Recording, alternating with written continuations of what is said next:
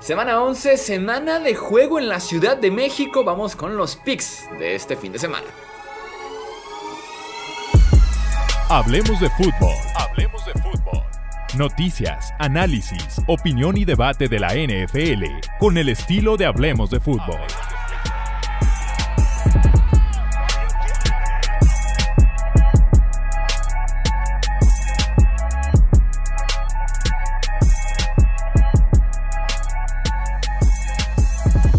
Tal amigos? ¿Cómo están? Bienvenidos una vez más aquí Hablemos de Fútbol. Yo soy Jesús Sánchez. Un placer que estén aquí conmigo para poder platicar de lo que va a ser la semana número 11 ya. Inicié con el pronóstico errado. Me lo, me lo repito una y otra vez. Tengo la costumbre de los jueves elegir a local. Y me lo repito una y otra vez de que Jesús, sé simple y ve con el que tengas mejor en tus Power Rankings. Tengo una diferencia gigantesca en los Power Rankings entre Titans y Packers y aún así voy con los Packers. ¿Quién me entiende? Pero bueno, vamos entonces con esta edición de los picks de, en este caso, la semana número 11. Vamos a ser breves porque... Eh, un vistazo detrás de la cortina. Son las 2 de la mañana en estos momentos en los que estoy grabando esto. Eh, mi vuelo a la Ciudad de México sale como en 8 horas, así que es maleta, baño, eh, aeropendientes, del, pendientes de mi negocio, aeropuerto y Ciudad de México. Entonces, vamos siendo breves porque son las 2 de la mañana y quiero platicar de grupo firme al final de este episodio. Eh, tenemos el Chicago en contra de Atlanta, dos excelentes ataques terrestres. Los Bears con su coreback, los Falcons con su comité como de cuatro nombres diferentes. Eso me encanta en ese sentido, ¿no? Muchos jugadores involucrados en estos juegos terrestres, que es lo que me gusta a mí, ver un poquito de variedad en ese aspecto en la NFL. Confío mucho más en Fields que en Marcus Mariota, eso sí, hablando del juego aéreo. El platicábamos ya de lo poco desarrollado que estaba el juego aéreo de los Falcons este año y que por ahí Desmond Reader pudiera hacer un poco de ruido, eh, pero bueno, siguen con Mariota, así que vamos con Chicago. Eh, Panthers en contra de los Ravens. Regresa Baker Mayfield a ser titular de los Panthers. Eh, los Ravens que vienen de semana de descanso. ese tipo de equipos que son buenos, que están bien coachados, Claro que aprovechan las semanas eh, de descanso. Y aparte la defensiva de Baltimore se ha encontrado. Se ha más bien reencontrado recientemente y debería tener un muy buen partido en contra de eh, Mayfield. Eso sí, están corriendo bien los Panthers. Ojo con eso porque no es como que la defensiva terrestre de Baltimore sea la mejor, aunque ha cambiado un poco desde que llegó Roquan Smith a ese equipo, el linebacker que antes estaba con Chicago. Eh, Browns en contra de Bills. Ojo porque este partido se va a jugar en el Ford Field en Detroit. Eh, se esperaba por ahí una tormenta histórica, una tormenta de nieve histórica en Buffalo a lo largo de la semana. Ya ahorita ya está nevando nivel mortal, nivel odio de Dios desbloqueado. Eh, se esperaba que para el domingo fueran hasta 2 metros. Me encantaron los memes, 2 metros de nieve. Me encantaron los memes que decían... 2 metros de nieve y los corredores de este partido, Nick Chubb, eh, mide algo así como uno... No, se esperaba más bien 6 feet, o sea, se esperaba como tipo 1,80 eh, metros de nieve, digo, de 1,80 a 2 metros ya no es nada, 1,80 metros de nieve y Nick Chubb mide 1.70 y Devin Singletary como 1.65. Decían, los corredores se van a ver en este partido, estarán sepultados. Así que sí, se va a jugar por seguridad en, Detroit. Yo estoy un poco en desacuerdo. O sea, justamente platicábamos de que Buffalo quiere construir un estadio eh, nuevo en el que no se ha techado, en el que se aproveche las condiciones del clima y evitamos dos casi dos metros de nieve, ¿no? Seis pies de nieve. Pues bueno, vamos con los Bills entonces, porque si no, los Browns tienen la penúltima defensiva de la NFL o la segunda peor como lo quieran ver en puntos permitidos. Justo lo que le recetó el doctor a la ofensiva de los Bills y a Josh Allen. Washington en contra de Houston vamos con los Commanders. Otra vez Taylor Heineke inicia este partido. Los Texans no tienen cómo defender a Terry McLaurin por ejemplo y además de que Davis Mills es uno de los quarterbacks más golpeados más interceptados este año en la NFL no ha sido sobre todo inicia muy mal los partidos los cierra mejor de lo que los, los inicia pero así vamos con los Commanders tenemos el Eagles en contra de los Colts. ¿Se acuerdan que les dije que la defensiva terrestre de Filadelfia estaba sufriendo desde que Jordan Davis, el tackle defensivo de primera ronda, estuvo lesionado? Que sigue actualmente lesionado.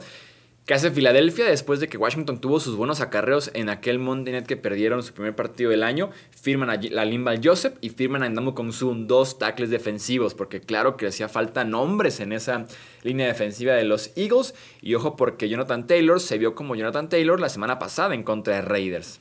Ojo con esa parte, pero ya saben que yo soy soldado de Nick Siriani. Dame a Filadelfia, aparte de que los Colts ya estarán sin el linebacker Shaquille Leonard el resto de la temporada. Jets en contra de New England en Gillette Stadium. Me encantan las bajas de este partido, no sé en cuánto estén, me gustan bastante las dos defensivas, creo que están son fácilmente defensivas top 7, top 8, top 10 de la NFL sin ningún problema. el último partido se lo llevó New England, el round 1 entre estos dos equipos, pero da una impresión de que Mac Jones fue rescatado por suerte, por castigos, detallitos, ¿no? Así que vamos con los Jets ganando en Gillette Stadium, a ver si, si se cumple. Eso sí, aunque los Pats vienen de bye week y siempre equipos, insisto, bien coachados, suelen aprovechar el bye week. Ravens, Patriots, Chiefs eh, son los que lo hacen bastante bien viniendo a la semana de descanso. Eh, tenemos el Rams en contra de Saints, que pinta bastante, bastante mal. Un partido con muchos ausentes, muchos lesionados. El de mayor gravedad es Cooper Cup con los Rams. Obviamente yo decía, están acabados. Cooper Cup es el hombre de la franquicia, no hay de otra. Matthew Stafford ya entrenó y sí va a jugar. Ya salió o se espera que salga en las próximas horas del protocolo de conmociones. Es sin duda alguna un boost, pero vamos con los Saints, porque además es un partido en el que los Rams es un viaje largo, juegan en el, en el primer horario, así que vamos con los Saints. Tenemos después el Lions en contra de Giants. Vamos con Nueva York porque esa defensiva de los Lions no detiene a nadie, incluyendo a los Packers hace 15 días que se comieron 400 yardas. Eh, no detiene a nadie esa defensiva de los Lions. Eh, Saquon Barkley es el mejor running back de la NFL actualmente. Este año lo ha sido. Y Daniel Jones, súper conservador, inteligente, selecto con sus pases. Tienen como hacerle daño a este equipo de Detroit.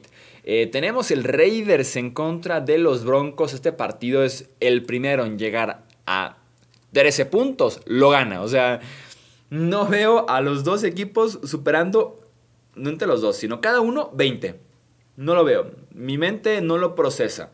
El primero en llegar a 13 puntos, denle de una vez la W, denle el triunfo. En este Raiders en contra de Broncos, voy con el local que son los Broncos. Ojo porque el pique tiene después el Chargers en contra de Chiefs, pero este partido se hizo un flex y ahora es el Sunday Night Football, ya no es el Bengals Steelers, es el Chiefs Chargers el Sunday Night Football. Los Chargers suelen jugarle bien a los Chiefs, sobre todo en prime time. Lo que faltó en aquel round 1 fue agresividad por parte de Brandon Staley, fue el querer ganar ese partido, el salir realmente a, buscar la victoria. Eso hizo falta en contra de los Chiefs en el round 1.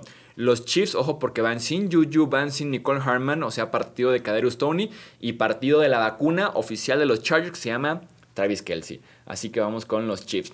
El partido de la semana, el Cowboys en contra de Vikings. Me encanta porque lo primero que digo son, son las 2 de la mañana y aquí ando gritando el partido de la semana. Eh, ojo porque los Cowboys en las apuestas son favoritos, ¿eh? Y eso que el partido es en Minnesota y los Vikings tienen marca de 8-1. Quiero ver el Justin Jefferson en contra de Trevon Nix y también quiero ver el Patrick Peterson como en su cuarto o quinto aire en contra de CeeDee Lamb que viene tal vez de su mejor partido en contra de Green Bay, ¿no? Eh, quiero ver esos dos enfrentamientos. Vamos a, ir vamos a ir con los Vikings. El barco vikingo está de regreso. Vamos con los Vikings que aparte están jugando, como les digo, en casa.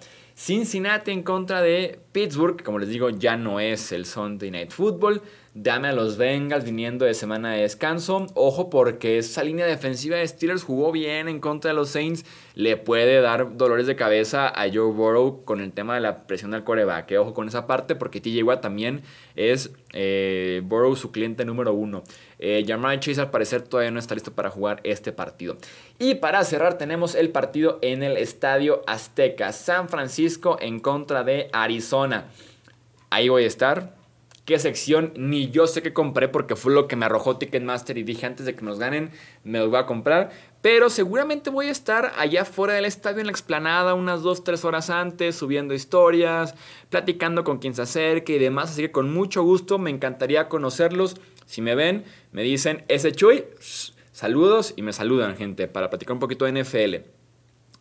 Eh, los Niners tienen algo que los Cardinals no tiene actualmente, que se trata de una identidad ofensiva, de su fortaleza, de una idea de qué es lo que hacen bien. Porque Arizona lo que hace bien es absolutamente nada a la ofensiva, es Kyler Murray corriendo.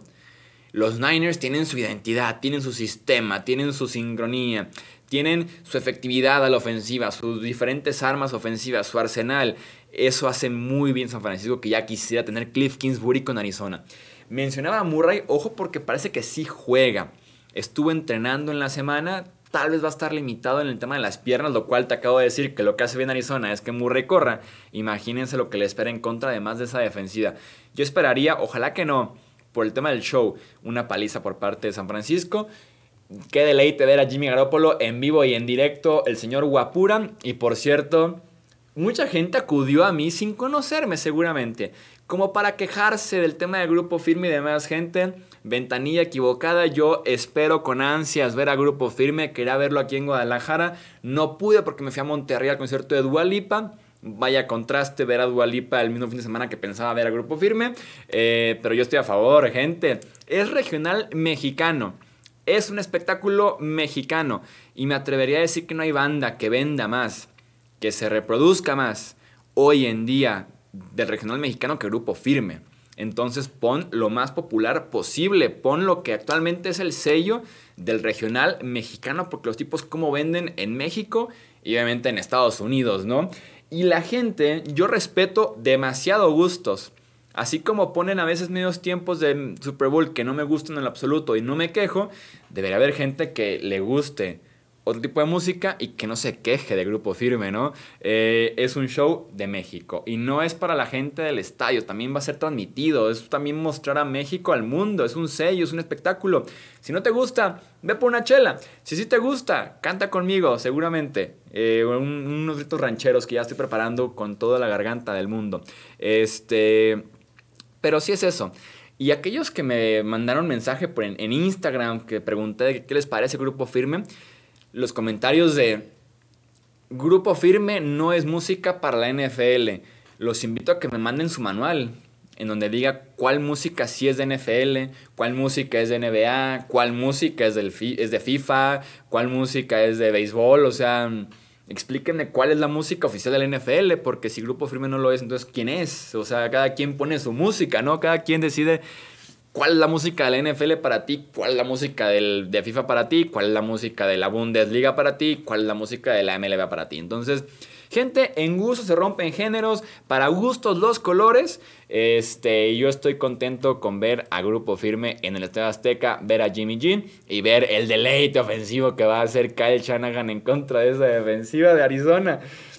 Alguien piensa en los niños, por favor, cuando veamos eso en el Azteca. Pero sí, gente, salgo en unas cuantas horas a la Ciudad de México. Voy a estar por ahí platicando con quien quiera. Voy a estar en Instagram subiendo historias para que eh, se arme por ahí el cotorreo. Pero sí, como tal, para poder vernos, pues allá afuera la Azteca el mismo lunes. Voy a estar echando la chela en la explanada seguramente, tal vez en el stand de Madden, que, tengo entendido va a haber uno. Entonces ahí nos platicamos, ahí nos buscamos y ahí nos vemos, gente. Hasta aquí dejamos entonces estos pronósticos de semana número 11. Recuerden dejar su suscripción, un like, un comentario y recomendar también este video con otros amantes de la NFL. Yo soy Jesús Sánchez, estos Hablemos de Fútbol. Hasta la próxima. Gracias por escuchar el podcast de Hablemos de Fútbol. Para más, no olvides seguirnos en redes sociales y visitar hablemosdefutbol.com.